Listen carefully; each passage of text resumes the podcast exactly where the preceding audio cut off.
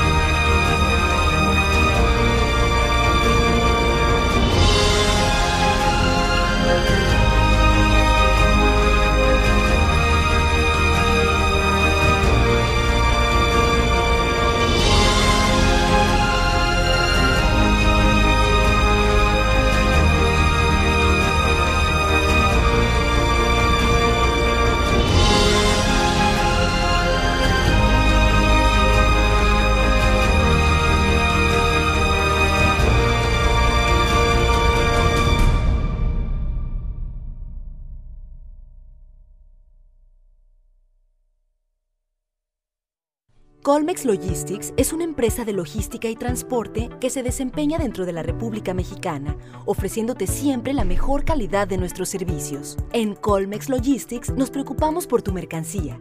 Es por eso que te ofrecemos servicios especializados ajustados a tu medida con la mejor calidad y desempeño por parte de nuestros trabajadores, para que el servicio se logre con el éxito deseado. Para lograr que el servicio se ejecute de la forma correcta, respetamos y aplicamos cada uno de nuestros procesos y procedimientos, proporcionando un servicio altamente competitivo brindando atención personalizada a nuestros clientes, atendiendo sus necesidades, asesorándolos y siendo parte de su solución para el proceso de transportación y o logística de sus mercancías. Colmex Logistics ofrece una gran variedad de servicios, tales como almacenaje. Se cuenta con un almacén con capacidad de 2.000 metros cuadrados, rack selectivo y todas las medidas de seguridad. Transporte local. Contamos con una flotilla de unidades para el traslado de tu mercancía dentro del municipio desde camionetas de una tonelada hasta fules. También rabones, torton, plataformas y cajas secas. Transporte foráneo. Manejamos full, sencillo y caja de 53 pies. Mudanzas.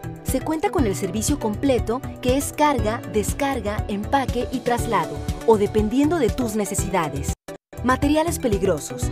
Contamos con permiso y personal capacitado para mover cargas peligrosas dentro de la República Mexicana. Cross-docking todos los servicios son monitoreados y protegidos mediante satélite, con un servicio logístico que te permite saber sobre el estatus de tu mercancía en cualquier momento. Colmex Logistics siempre cuidará tu mercancía.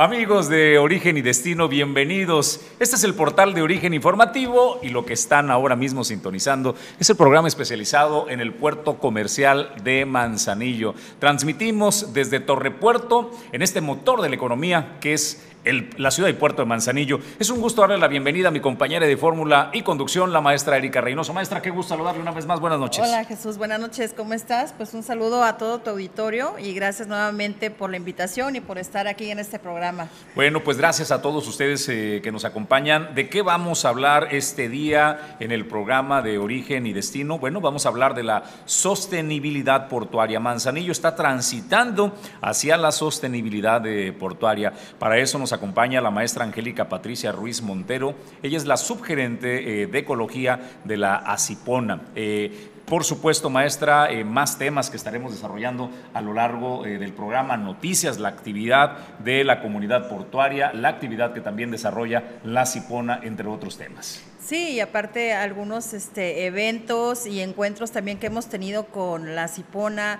con el ayuntamiento, en este caso pues con la presidenta municipal, y unos proyectos que ya se vienen también de firma de convenio para proyectos para lo que es el año 2022. Bueno, pues eh, sin más eh, preámbulos, me lo permite maestra, pues entremos y demos la bienvenida a nuestro primer invitado que está aquí en el estudio, y es un gusto darle la bienvenida al eh, vicepresidente de la comunidad portuaria de Manzanillo, Sergio Quiñones, que nos acompaña en el estudio. Sergio, gracias por aceptar y estar con nosotros. Buenas noches.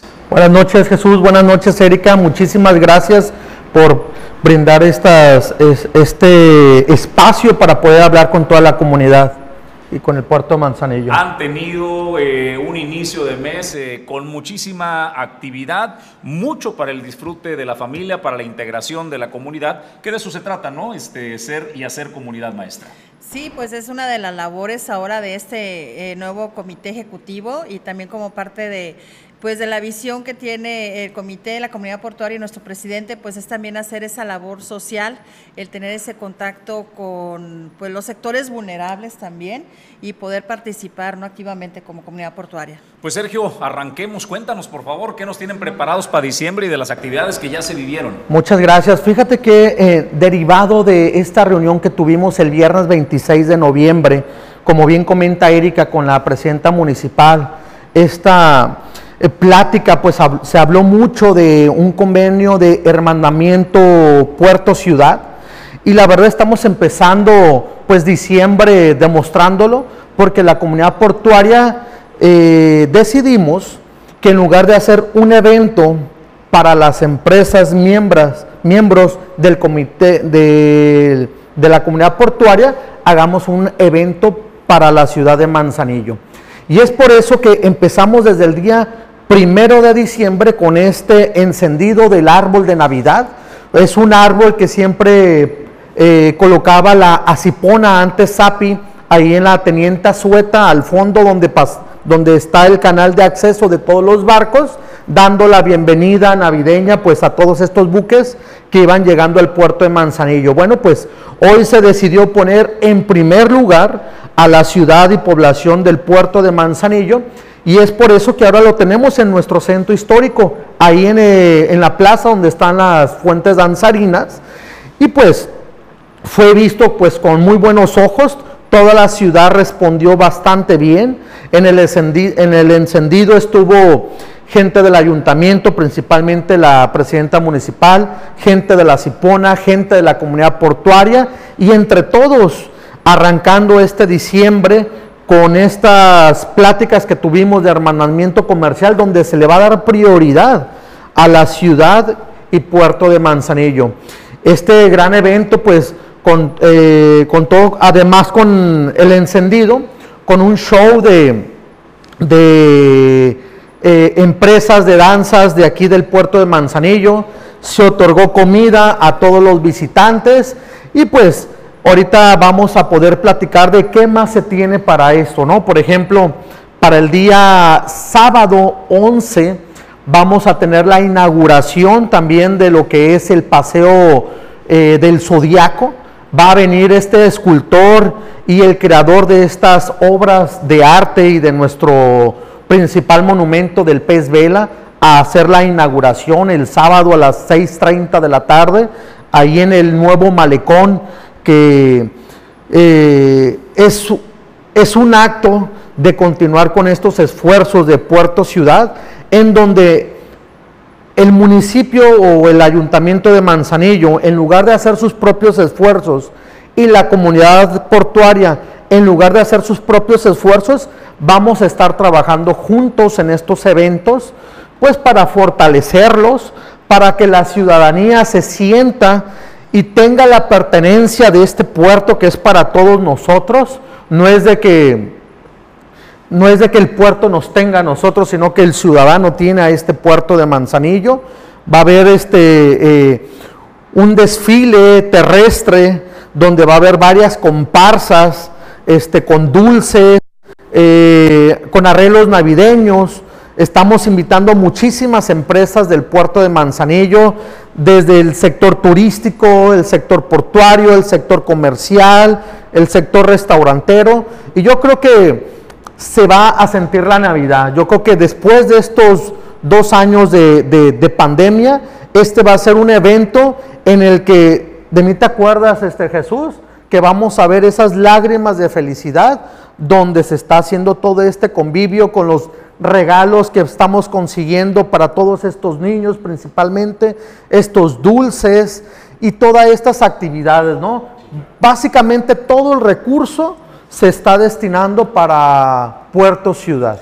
Pues más que nada, bueno, volviendo al evento de lo del encendido del árbol, este sí comentar que, bueno, ahí estuvimos presentes y Jesús comentarte el auditorio que fue pues un evento muy emotivo y de hecho pues eh, también histórico porque el ver ahora sí esa cordialidad y esa buena eh, relación entre lo que es eh, el ayuntamiento, la Cipona antes API, ahorita la comunidad portuaria, pues nunca se había dado una situación así, ¿no? O sea, el hecho de ver que está pues esa, esa unión y que fomentar más que nada lo que es la convivencia familiar, eh, volver a esas costumbres ¿no? que tenemos pues mexicanas ¿no? de, la convivencia, de, los niños, de que es algo de lo que va a comentar ahorita Sergio más adelante del evento que tenemos ahora para el 16 de diciembre, pues ha sido muy importante después de los temas de la pandemia, ¿no? que la verdad todos estuvimos pues muy aislados y pues ahora que este evento del primero de diciembre fue pues muy emotivo. Maestra Sergio, eh, si me permiten, dicen que una imagen dice más que mil palabras. Y no tenemos una, tenemos varias imágenes. Tú me dices en qué momento quieres que proyectemos el video. Después de, esto que voy a comentar, fíjate que, ¿por qué hoy sí y antes no? ¿no? Yo creo que siempre es importante los diálogos de respeto, los diálogos, los diálogos de cordialidad y por primera vez entre el ayuntamiento y la comunidad portuaria antes de llevar a cabo los eventos nos los estamos platicando, estamos viendo en qué podemos coadyuvar, en qué momento podemos hacer esa amalgama que podamos llevar a cabo juntos los eventos Puerto Ciudad. Eso ha sido el éxito hoy en día, así que eh, felicito desde, estos, desde este espacio Jesús a nuestro almirante eh, Salvador Gómez Mellón, presidente de la comunidad portuaria, y a la licenciada Griselda Martínez, presidenta del el municipio de Manzanillo.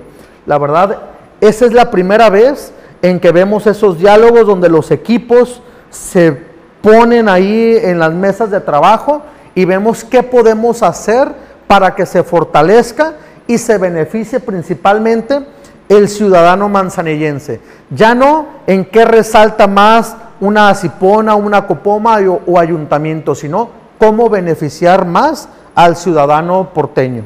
Pues vamos entonces, eh, para muestra les decía, eh, el botón y las imágenes de cómo se vivió este encendido del árbol navideño para el disfrute de los eh, manzanilleses. Muchas gracias.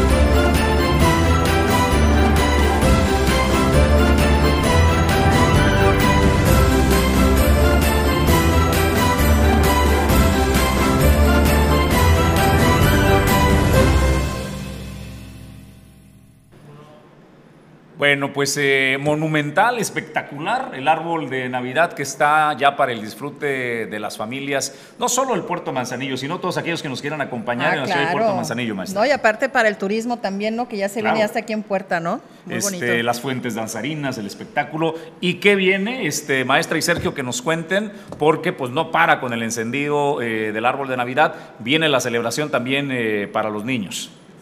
Este, Jesús, me, me gustaría iniciar diciendo que hace unas semanas eh, las noticias era de que este 2021 no va a haber Navidad. Bueno, aquí es una muestra con este botón, como bien comentabas, que en Manzanillo sí va a haber. Por aquí están llegando todos los productos, se están despachando de manera ideal con esta marca de calidad en menos de 24 horas y pues sería el colmo que aquí no tuviéramos esta Navidad, ¿no? Bien lo acabas de, de comentar, este árbol, la verdad que varias ciudades la estarían envidiando de tenerlas ahí en sus centros históricos, nuestras adornado con nuestras fuentes danzarinas y con todos los espectáculos que vamos a tener ese día. Y como bien comentas, ahí no para todo. El día 16 y 17 de diciembre vamos a tener un evento que va a iniciar con un desfile navideño en donde vamos a tener alrededor de unas 20 empresas que se sumaron este, para hacer este desfile. Vamos a tener estos trailers adornados para que la gente pueda estar en, el, en lo que es en el trayecto desde Miramar, donde está este Hotel Vista, hasta las fuentes danzarinas en el centro histórico, para que puedan apreciar este paseo del desfile de la caravana navideña terrestre. Hago énfasis en terrestre porque también más adelante mencionaremos la marítima, pero en esta terrestre van a ir adornados así de, de, de estilos navideños, van a ir arrojando dulces, se van a tener regalos, además de bolos para estar este, entregando a los niños ahí en la plaza donde tenemos el árbol de Navidad. Va a haber show este, de parte de la Universidad de Colima, de parte de- del Centro de Cultura, este, la comunidad portuaria participando, la Cipona, el ayuntamiento. Esto siempre debe de empezar así, Jesús, con este espíritu de equipo, de hermanamiento, en donde todos tenemos el mismo fin. ¿Y cuál es el que estamos buscando todos? Esa sonrisa en los niños que tenemos mucho tiempo que no la vemos por esta pandemia. La unidad y la integración de la familia también es lo que promueve esta eh, comunidad portuaria. Sergio, maestra, el desfile es este 16, ¿verdad? 5 de la tarde. A las 5 de la tarde sale este, toda la, lo que es la caravana desde Miramar y aquí pues estamos invitando a todos los manzanillenses para que estén presentes en lo que es en el Boulevard Costero Miguel de la Madrid. Va a ser todo el recorrido por el Boulevard hasta lo que viene siendo el centro. Se llega ya a las fuentes danzarinas.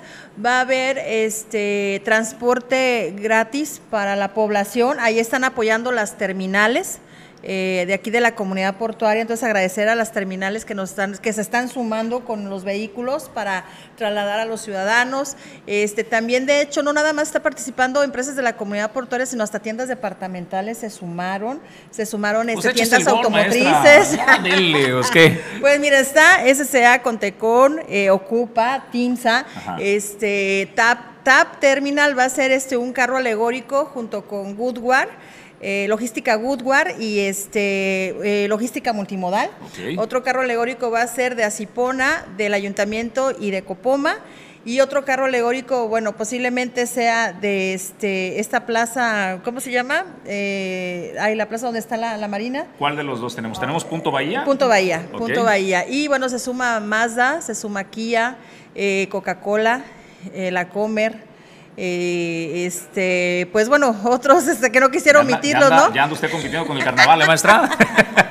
ya anda haciendo Pero fíjate que está padre porque casi de carnaval. se están sumando todos y con, o sea, asombrados, ¿no? De que la verdad, como dice Sergio, fue un trabajo que se hizo, la verdad, de- en corto tiempo. Nos hubiera gustado haberlo planeado con más tiempo, pero lo bueno de todo esto es que se están sumando las empresas y es de buena voluntad porque con dulces, con juguetes, eh, va a haber este un Santa Claus ahí en la plaza, escuchando a los niños, eh, tomando lo que son las cartitas, va a haber un nacimiento, el espectáculo de la Universidad de Colima.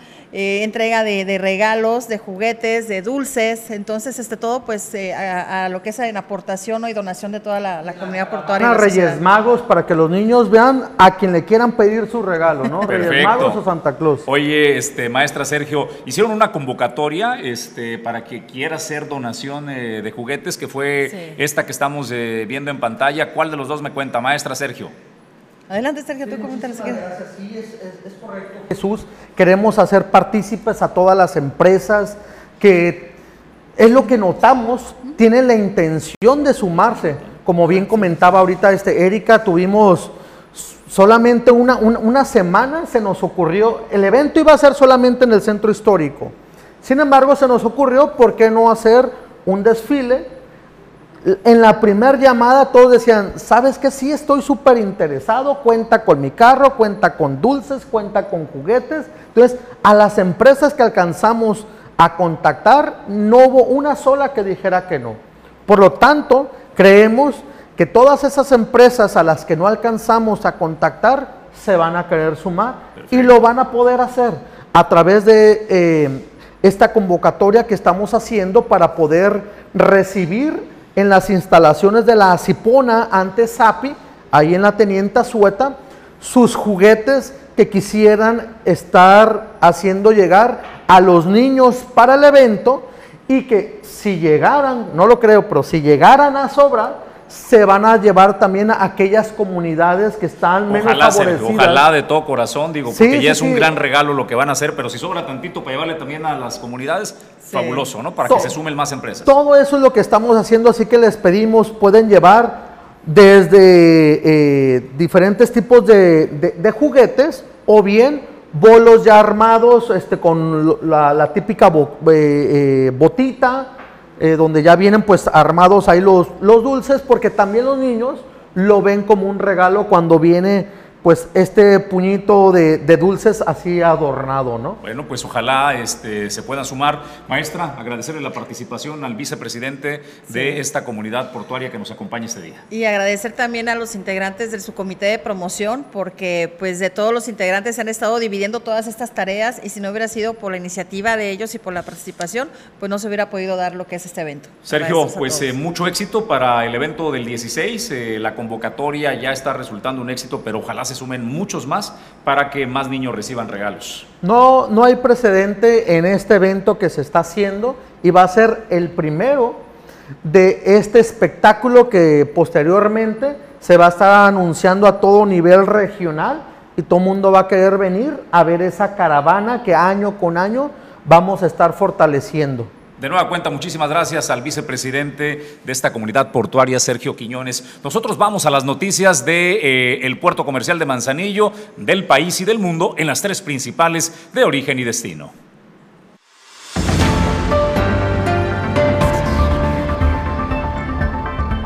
Bienvenidos a las tres principales de origen y destino, el programa especializado en el puerto comercial de Manzanillo. En las tres principales te presentamos la información de la logística del puerto de Manzanillo, de México y del mundo. Entremos en materia. La comunidad portuaria de Manzanillo informa que derivado de las reuniones de los subcomités operativos y de facilitación, surgió la inquietud de que algunas líneas navieras, agentes aduanales y transportistas están solicitando el complemento de la carta porte como parte de sus procedimientos. La comunidad portuaria de Manzanillo señala son respetuosos de las disposiciones legales, fiscales y aduaneras, así como de las disposiciones emitidas por la autoridad, acordando como parte de los actores portuarios solicitar información complemento de carta aporte de manera voluntaria, pero sin que se condicione su presentación para la prestación de servicios. Lo anterior, hasta en tanto, no sean definidos plenamente por la autoridad los elementos a requisitar y la entrada en vigor Considerar además que existen importadores que no han autorizado compartir la información fiscal o comercial, situación que imposibilita cumplir con dicho proceso. Derivado de ello, en reunión del subcomité de facilitación de la Copoma, se acordó con la MANC Manzanillo de que de momento, hasta en tanto no sea obligatorio este requerimiento, será opcional Es decir, el usuario podrá decidir si lo aplica o no para conocer este nuevo proceso. Cabe resaltar que en la comunidad portuaria de Manzanillo se solicitó la reconsideración ante la Administración Central de Operaciones Aduaneras, proponiendo para el tema de operaciones del comercio exterior se acoten los campos requeridos y no se exponga abiertamente en un documento que lleve el chofer en el traslado las mercancías, procurando en todo momento la secrecía de la información.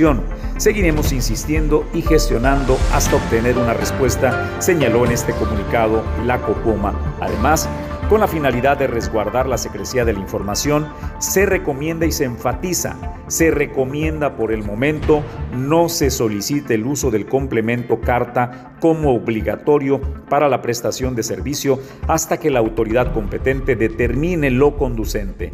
No obstante, lo anterior se recomienda participar en el periodo de pruebas. Una vez publicada la obligatoriedad, no habrá prórroga para su reconsideración. Vamos a más información del país en origen y destino. El gobierno federal y Grupo México de Germán Larrea alcanzan un acuerdo para el corredor interoceánico. Para poner en contexto quién es Grupo México, le informo que es la cuarta empresa más grande del país. Tiene una capitalización de mercado de los 22.829 millones de dólares. Tiene conexión con cinco puertos en el Pacífico mexicano, cuatro en el Golfo y además cuatro en el Atlántico. ¿Qué es el acuerdo? ¿De qué se trata? Esta negociación? Bueno, pues el gobierno federal y Grupo México han logrado el acuerdo para disponer del tramo que utilizará el corredor interoceánico del istmo de Tehuantepec en la infraestructura de Ferromex. No se abundaron en detalles eh, de este convenio o si este convenio corresponde pues a una compra, reiteró que Germán Larrea está en las mejores condiciones de que se pueda pasar por ahí sin ningún problema. Destaquemos que eh, el corredor interoceánico consta de 300 202 kilómetros, de los cuales 212 kilómetros están asignados al ferrocarril del istmo de Tehuantepec, de Medias Aguas a Salina Cruz, y 90 kilómetros pertenecen a Ferrosur en el tramo de Media Aguas a Coatzacoalcos. En esta obra comprende la ampliación de los puertos de Salina Cruz en Oaxaca y de Coatzacoalcos en Veracruz. La modernización de las vías del tren de carga ya existe y que conectan pues al Océano Pacífico con el Golfo de México para potenciar la economía de la región y brindar una opción de conexión a Asia con la costa este de los Estados Unidos. Sobre el inicio del proyecto precisó que serán diferentes etapas ya que las vías del tren estarán terminadas en junio del año 2022 con lo que se estará en posibilidad de comenzar el cruce de contenedores con las terminales eh, provisionales para ello ya que solo se está a la espera de que lleguen en tiempo y forma las grúas.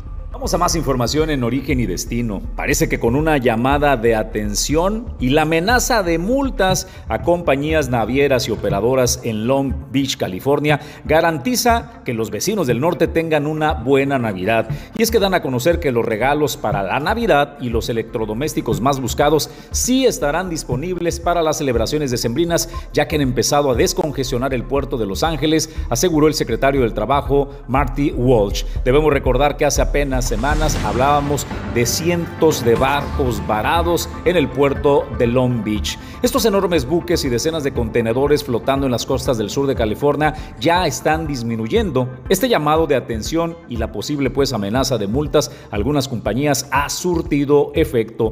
Todo ha llegado. Las tiendas tienen los regalos. Va a ser una Navidad muy buena para toda la familia, comentó Roberto García, alcalde de Long Beach. Para Origen y Destino, soy Jesús Llanos. Bueno, pues esta es información relacionada al puerto de Manzanillo, al país y al mundo. Estamos de regreso para darle la bienvenida ya en el estudio. Hoy el tema eh, principal del que estaremos eh, hablando pues es Manzanillo está transitando hacia la sostenibilidad eh, portuaria. Es un gusto tener aquí en este estudio y le damos la bienvenida a la maestra Angélica Patricia Ruiz Montero. Ella es la subgerente de Ecología de la Cipona. Maestra, gracias por aceptar la invitación. Qué gusto tenerle esta noche. Bueno, pues eh, entremos en materia. Primero, por favor, ayúdanos a entender y ayúdale a entender eh, al auditorio de qué trata la sostenibilidad de portuaria y cuando hablamos de esta eh, sostenibilidad, ¿a qué nos referimos, maestra? Muchas gracias. Mira, la sostenibilidad la voy a explicar bien sencilla. Consiste en lograr mantener la las condiciones ambientales adecuadas en ese momento, bajo un crecimiento económico armónico con ellas, con un beneficio social y estos tres pilares, la economía, el bienestar social o el desarrollo social, el crecimiento social y la conservación del medio ambiente, estos tres pilares del mismo tamaño y del mismo eh, velocidad de crecimiento, se mantenga en este momento garantizando a las futuras generaciones este mismo desarrollo. Es decir, que se mantenga el medio ambiente, que sigamos creciendo económicamente, que sigamos creciendo socialmente en el tiempo. Correcto, pues entonces eh, nos impacta en el día a día. Hay quien diga, bueno, y a mí la sostenibilidad, este, ¿con qué se come o a mí en qué me beneficia? Pero nos termina impactando en el día a día a quienes habitamos más de lo que nos imaginamos, maestra. Sí, claro, mira, en la sostenibilidad a veces decimos, ¿qué tanto puedo hacer? ¿Qué puedo hacer yo desde mi, desde mi trinchera como ciudadano? ¿Cómo puedo aportar? Cualquier granito de arena en su suma hacen una gran playa y hacen un gran bienestar desde el, ahorro de agua, el ahorro de energía, la conservación, el cuidar nuestros jardines, el propiciar jardines urbanos en zonas pequeñas o en mi casa, en mi jardín, en mi azotea, en mi pequeño patio, yo puedo desarrollar. Y esas pequeñas acciones que sumadas generan muchas acciones que benefician y beneficiamos a todos. Pues eh, el, departamento que, en el que usted está y todo lo que viene, eh, las obras que se están desarrollando durante este 2021 y lo que viene para el 2022, viene una gran cantidad de obras maestra que eh, pues tendrán que cuidar la parte medioambiental. por ejemplo, la laguna del Valle de las Garzas ahora mismo, maestra, es una de las cosas que nos preocupa y nos ocupa a los manzanillenses. La Cipona, ¿qué está haciendo? ¿Cómo está monitoreando? Después de las lluvias, ¿cómo quedó? El asolve de esta laguna? Este, ¿Cuál es el trato, maestra? ¿Cómo va? Claro, en el caso de la laguna de las Garzas hay un gran reconocimiento de que la laguna es un bien, es un bien común de todos los manzanillenses. En ese sentido, el compromiso de la Cipona es su restauración y su conservación. Eh, uno de los aportes y el impacto más importante que tiene la laguna es, eh, por un lado, la planta de tratamiento de aguas residuales que descarga su agua en ella y por otro lado, los aportes de sedimento de la cuenca media alta, el río es de Punta de Agua. ¿Sí? Esos aportes llegan constantemente durante el temporal de lluvias. ¿Qué se ha hecho? Se ha trabajado intensamente en desasolvar todos los canales que aportan tanto del barrio 1 como hasta el barrio hasta barrio 5 en donde estos canales han sido limpiados, desasolvados, desafortunadamente acabamos de terminar las lluvias, todo el trabajo que se ha hecho, pues nuevamente volvieron a llegar esos sedimentos a la laguna. Sin embargo, gracias a esos trabajos que se hicieron, no se inundó como otros años. Hizo, se un gran trabajo de limpieza, un gran trabajo de desasolve de esos canales y no se presentó la inundación que año con año venían viviendo los manzanillenses. ¿Qué más estamos haciendo? En el monitoreo, estamos trabajando en el monitoreo de 11 puntos. ¿Qué estamos monitoreando? Aves, estamos viendo peces, reptiles, anfibios, eh, mamíferos menores como los roedores, cocodrilos, estamos monitoreando el mangle, la vegetación, que no necesariamente es mangle, pero que está presente y que tiene una función ecológica importante eh, todos estos elementos naturales junto con los elementos físicos como la calidad del agua, la condición este, del suelo, los sedimentos, el asolve, en su conjunto estamos evaluando la condición ambiental para continuar los trabajos tanto de dragado, de desasolve de canales, como de reforestación y mantenimiento de la laguna.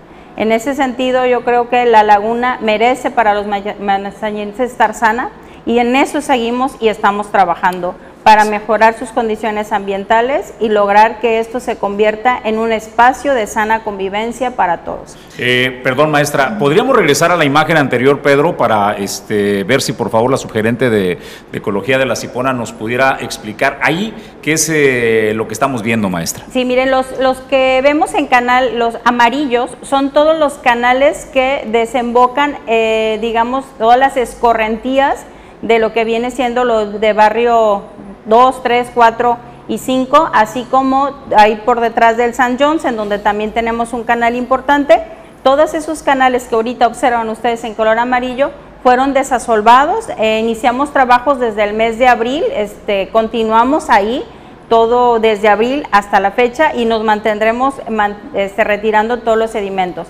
Eh, con el huracán que eh, tuvimos en el mes de septiembre, desde el año pasado y este año, el incremento en el asolve de la laguna nos lo da el aporte de, estos, eh, de esta cuenca o media cuenca alta que llegan hacia, hacia la laguna sobre estos canales. Mantenerlos desasolvados, mantenerlos la, que haya el flujo de agua nos da dos beneficios. Uno, que siga habiendo ese intercambio de agua, que siga teniendo la laguna espejo de agua y dos, también nos permite que no se inunda nuestras, nuestras calles y nuestras avenidas.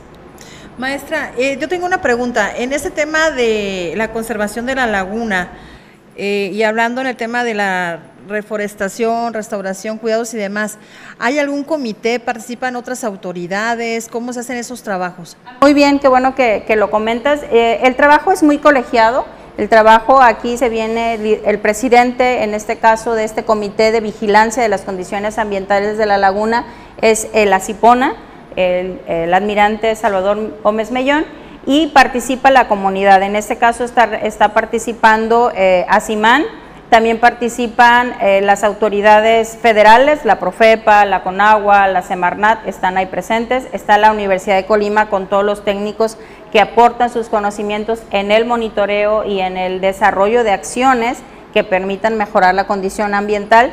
También estamos eh, abriendo a otras organizaciones que también ya están participando como eh, BIMAC y Ecoamigos, que también se están queriendo sumar a este comité, al cual son bienvenidos porque lo importante en esto es eh, salvar esta laguna, conservar esta laguna por el bien de todos.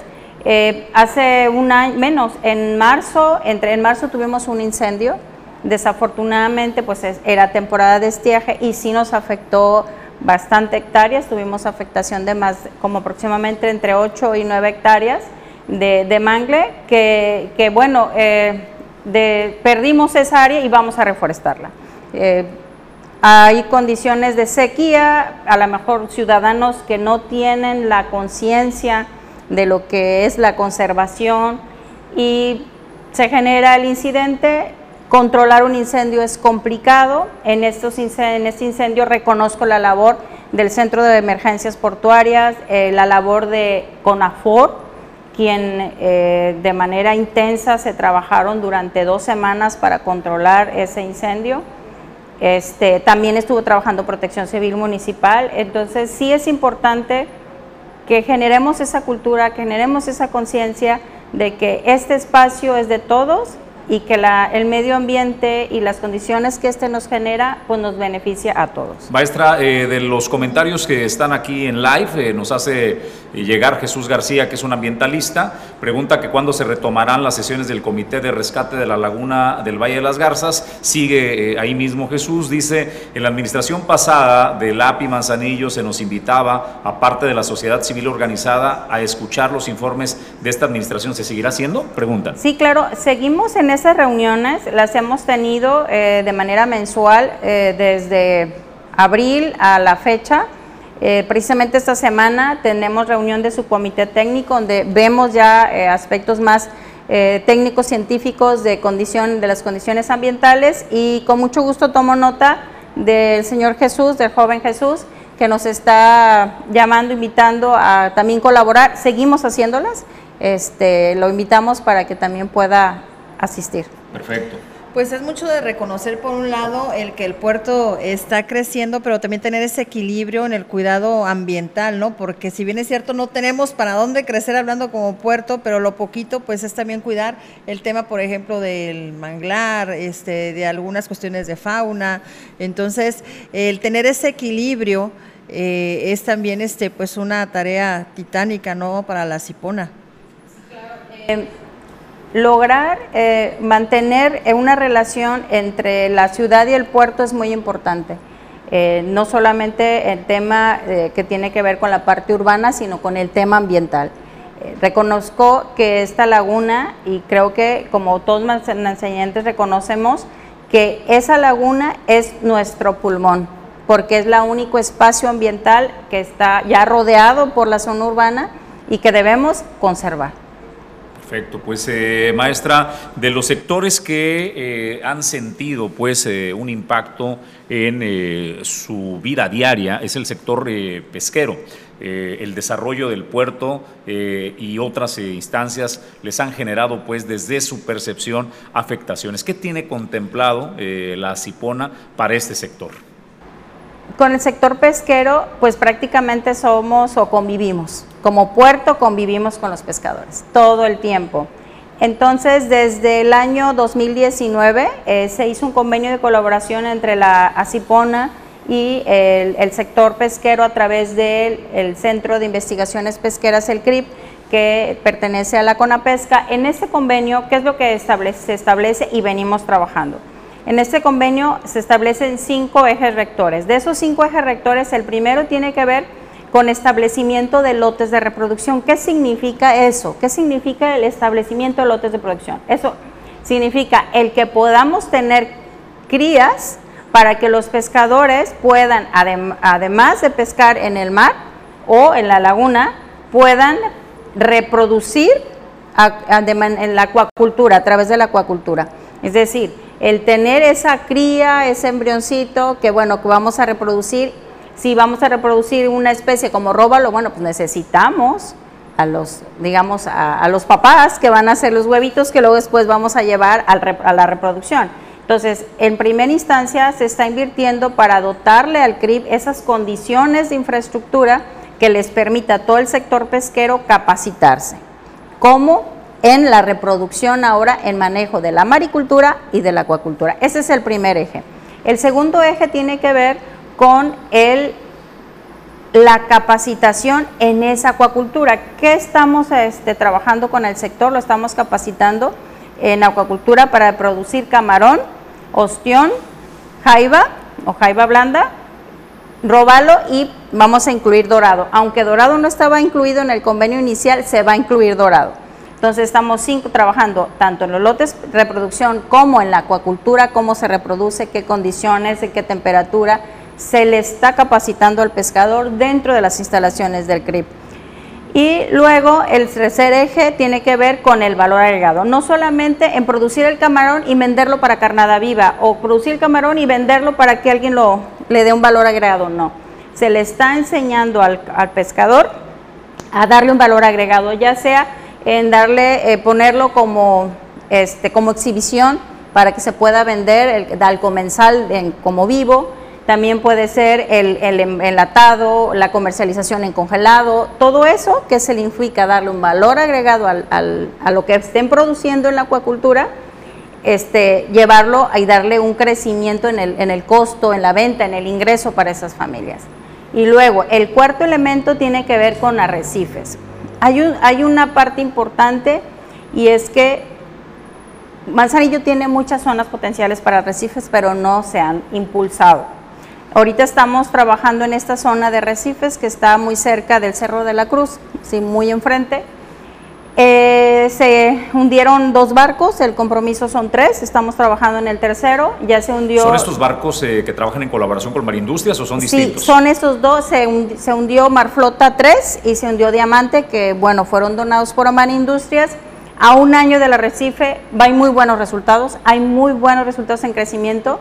La verdad estamos muy, muy contentos por los resultados que nos está dando el sitio y bueno, seguiremos conservándolo y se generará una zona de refugio que permita conservar esa zona para que la cría salga y ya después, una vez que salga, pues ya tienen opción los pescadores de poder tener, no ir tan lejos a la captura y tengan este, pesca cerca, ¿no? Ese es el cuarto componente, arrecifes. El quinto componente es regularización del esfuerzo pesquero. ¿En qué nos encontramos? Que el pescador no saca su permiso, que el pescador no tiene autorización de nada, llega la autoridad, les confisca, eh, después se quejan, pero bueno, es porque no han hecho el trámite. Y en muchos casos es porque desconocen la normatividad, en muchos casos es porque siempre lo han hecho así. O a veces les también el tema de la, del sistema, ¿no? De la cuestión de sistemas que dicen cómo hago los trámites. Este, exacto, exacto. O sea, a veces eh, se les hace engorroso la parte de la burocracia. Les estamos ayudando a regularizarse. Ah, estamos ayudando a obtener sus permisos, los estamos asesorando, estamos trabajando con ellos y y al final este proceso está dentro de un proceso de capacitación asistido y por la CIPONA. Es decir, la CIPONA pone los especialistas, pone los materiales, pone los equipos, pone las herramientas para permitir este proceso de capacitación. Tenemos 300 pescadores en nuestra lista, eh, llevamos capacitados a la fecha 110 eh, y bueno, seguiremos el año que entra, estamos por terminar la capacitación de este año una cosa bien interesante que nos encontramos es que se había perdido el tema del el cooperativismo internamente entre una cooperativa. Eran muy individualistas.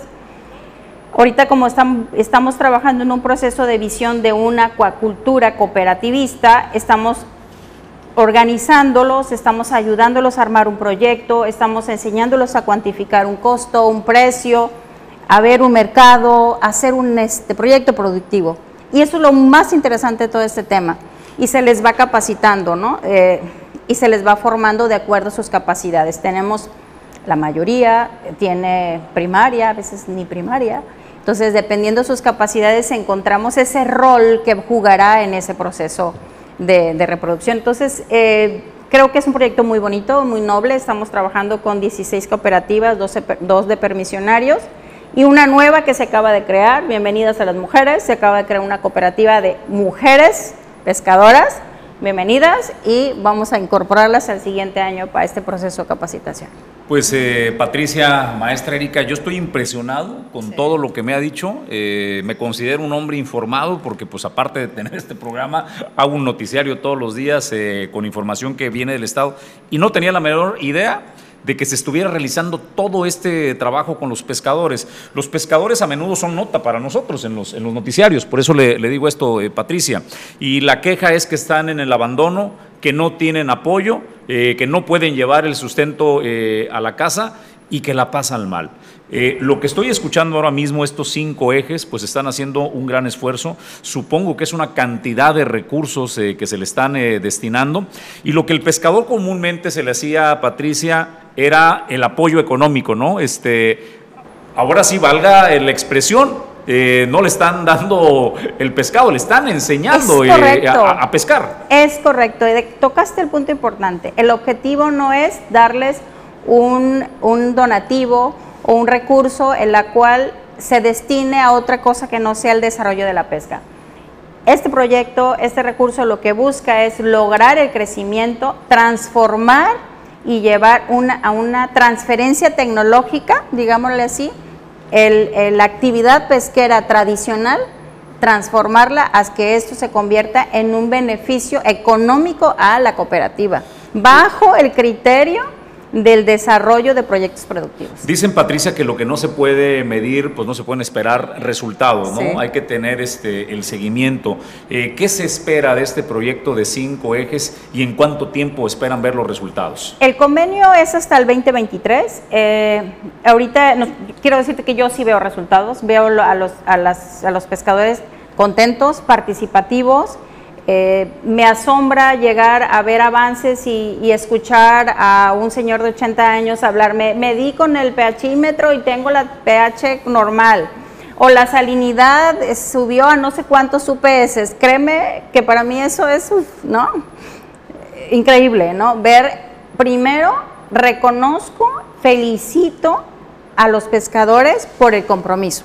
Yo creo que no lograría yo un resultado ahorita de 110 capacitados sin que ellos vayan a la capacitación. O sea, de nada serviría si ellos no van. de nada serviría si ellos no ponen el granito de arena. Yo creo que el primer reconocimiento, logro que yo veo es que ellos responden. Y pan, capacitan, cumplen. Que si me toca ir, porque no puede estar el camarón sin alimento y sin oxígeno. Si me toca ir a monitorear el domingo, voy a monitorear el domingo. Van los domingos, van el día que les corresponde muy contenta con todo ese tema. O sea, están involucrados. Están involucrados. ¿Cuál es el gran reto? Y el gran reto es lograr que ese proyecto productivo realmente beneficie a todos los miembros de la cooperativa y no queden unos cuantos. Ese es el gran reto que yo todavía veo que nos falta, pero vamos caminando hacia allá. Creo que, creo que ha sido muy, muy bueno. El, el, almirante Salvador Gómez Bello es una persona ocupada, preocupada por los pescadores, pero más que preocupado, ocupado. Siempre he estado dispuesto a apoyarlos, siempre he estado dispuesto a colaborar y a participar en este proceso de desarrollo para las cooperativas. Maestra, estamos hablando entonces con todo este apoyo y esa capacitación, ellos están llegando a ser autosustentables, eh, tener un oficio, como comentas, este, pues eh, tener otras opciones, ¿no? También dentro de lo que es su ramo. Se pudiera también pensar a mediano o a lo mejor largo plazo el tema turístico con ellos, a lo mejor el, pensar en un futuro de un acuario, de ciertas actividades que puedan ellos ofrecer en, ese ramo que también consideramos importante, el mercado de los pescadores, el muelle, eh, ¿lo tendrían ustedes considerado también? Realmente has acordado varios temas que son un gran reto. Eh, ojalá y nos inviten en otra ocasión.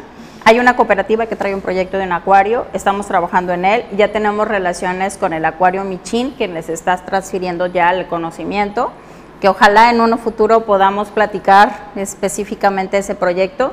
Sí, sí traemos el tema de, un, eh, un, muelle este, turístico, dentro del muelle turístico de la zona donde está el, mercado de pescadores, eh, el ahí poder establecer un área para que se pueda tener una marina. Sí lo traemos ahí, es un proyecto, espero, a mediano plazo, este, que podamos concretarlo, es una instrucción de, del director de la Cipona, el poder desarrollarles una marina. Turísticamente creo que el proyecto de Recifes nos da no solamente para la reproducción de la cría, sí que no, también nos da para impulsar visitas a esas zonas de arrecifes, buceo, este, todo lo que implica esto sí nos da. Esperemos que el arrecife siga desarrollándose, esperemos que no haya eh, personas que se adelanten, dejen que el, arrecife crezca, que madure. Es un proceso, es un proceso, no, no nos adelantemos, va creciendo muy bien, esperemos que sí nos dé. Entonces sí da para el tema turístico. Vamos caminando este, en, ese sentido, esperemos que a mediano plazo logremos concretar algo ya más aterrizado hacia ese sector.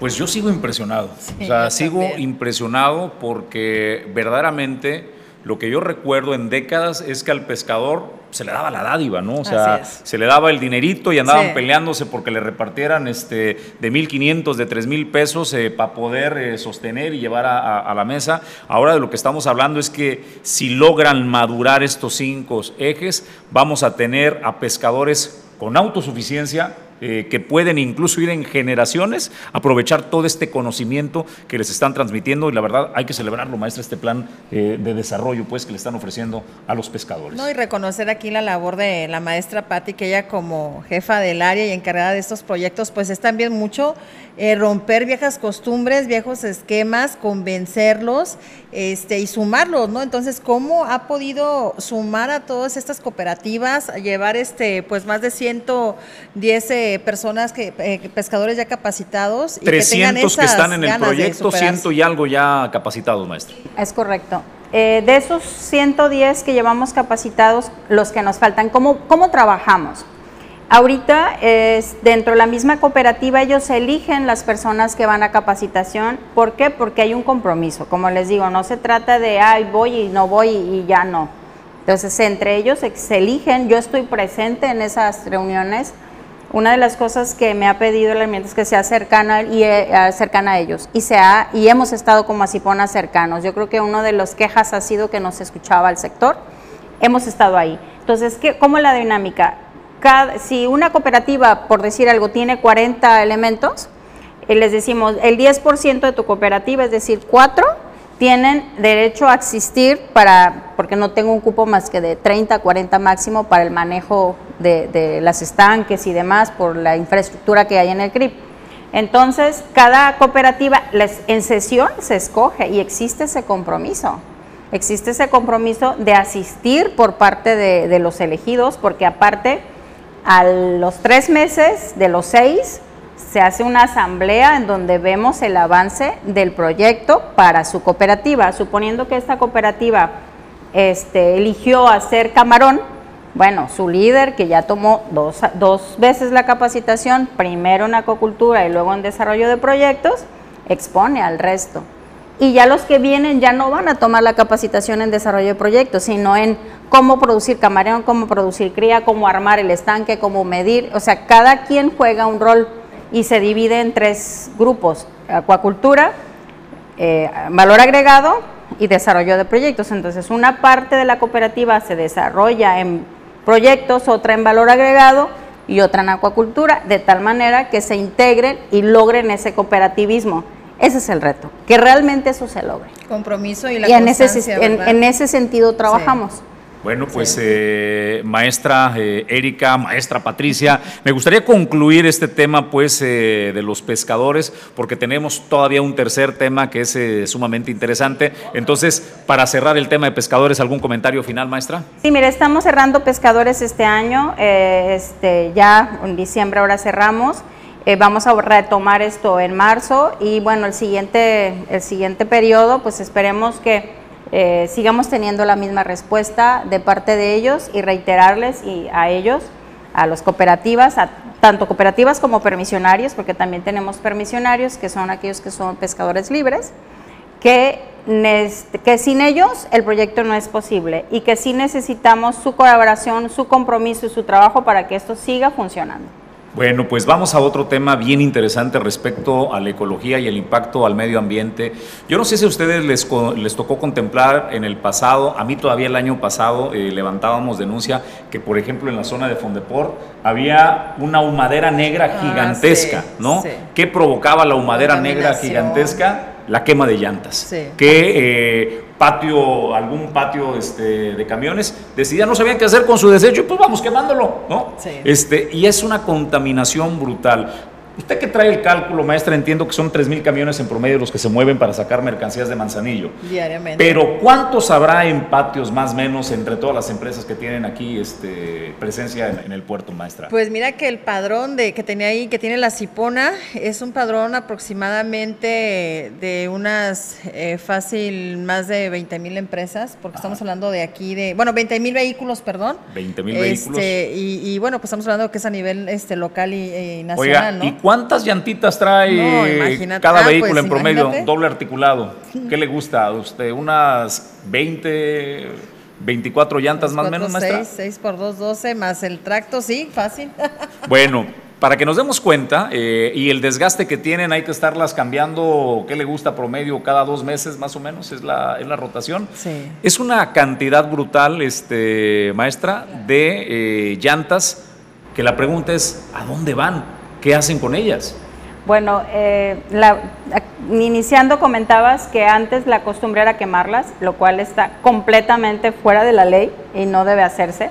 Eh, si, si se tiene gran generación, la única opción que tienen legal los generadores, en este caso los transportistas, la única legal que tienen es mandarla a Pasco, bueno, ahora Holcim, a su incineración, porque es el único que recibe bajo norma, bajo ley, su destrucción no le busquemos más, no hay otra opción. No había, opción tal B, vez. no había.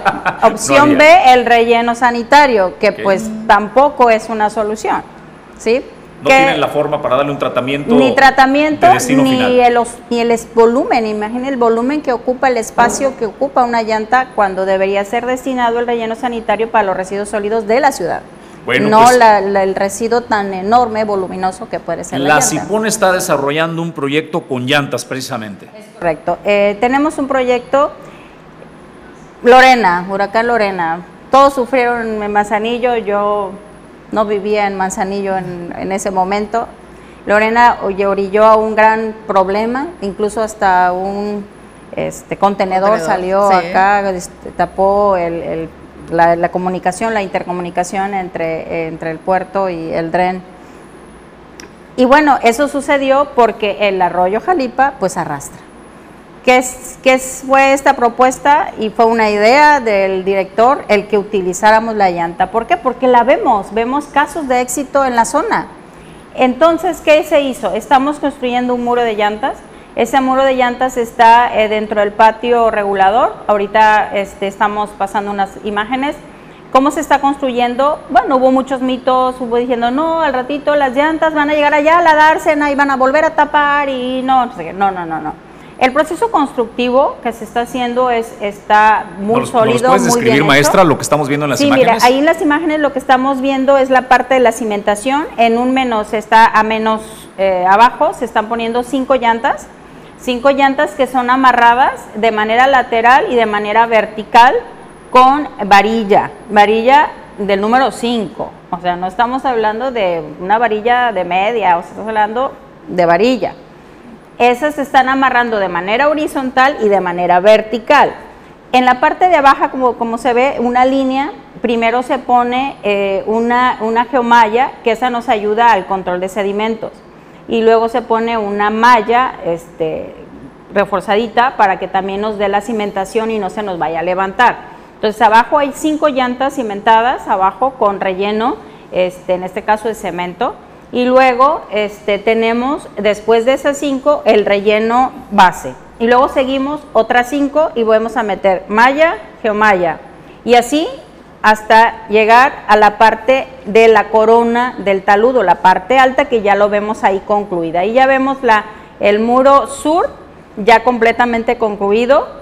Eh, el trabajo ya, ya, ya nos pasó el primer el, huracán. O sea, esto ya está. Ya está, eh, ya pasó esta temporada de lluvias y ahí está. Ninguna llanta llegó a la dársena toda se mantuvo en su sitio, está bien controlada, están llenadas, se rellenan con grava y con tierra, terminando obviamente arriba ya va a llevar pasto y va a llevar este, una reforestación que vamos a meter con especies de la región. A ver eso que puso Pedro tan bonito que es, maestra. Bueno, esa es una muestra de otro lugar, ese no es nuestro muro, pero ahí, ahí vemos una muestra de cómo ese acomodo, que ese acomodo no es el que estamos usando nosotros porque esa no está amarrada, la, la que está, el método que estamos usando nosotros es parecido en el tema eh, del seguimiento vertical, más no en el amarre, más no en, en el, el, ángulo. Ajá, nosotros estamos dándole un ángulo diferente, si lo ven un poquito más, eh, menos inclinado, más vertical, sin embargo, el amarre que les está dando garantiza que no se desprenderá. ¿sí? Entonces, eh, la verdad es que es un, es un trabajo muy fuerte. nosotros ocupamos 14 mil solamente de tandas que se producen de manera, nosotros en promedio calculamos eh, que se estarían produciendo por terminal, dependiendo del número de vehículos, entre 200 y 250 por mes.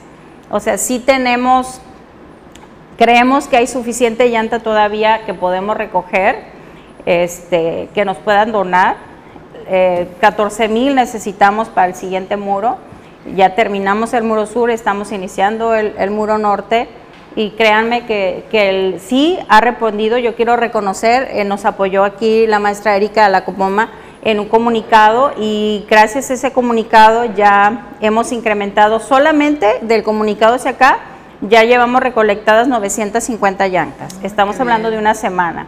Ojalá no nos abandonen, síganos donando, necesitamos 14 mil, de verdad, ayúdenos, es una tarea muy noble, una llanta dura más de mil años en degradarse ¿sí? Mil años. Mil años. Imagínense la cantidad de eh, contaminantes cuando se generan eh, las dioxinas que dañan los pulmones eh, y todo el impacto que genera ambientalmente hablando y a la salud quemarlas no es una opción, es, ilegal además.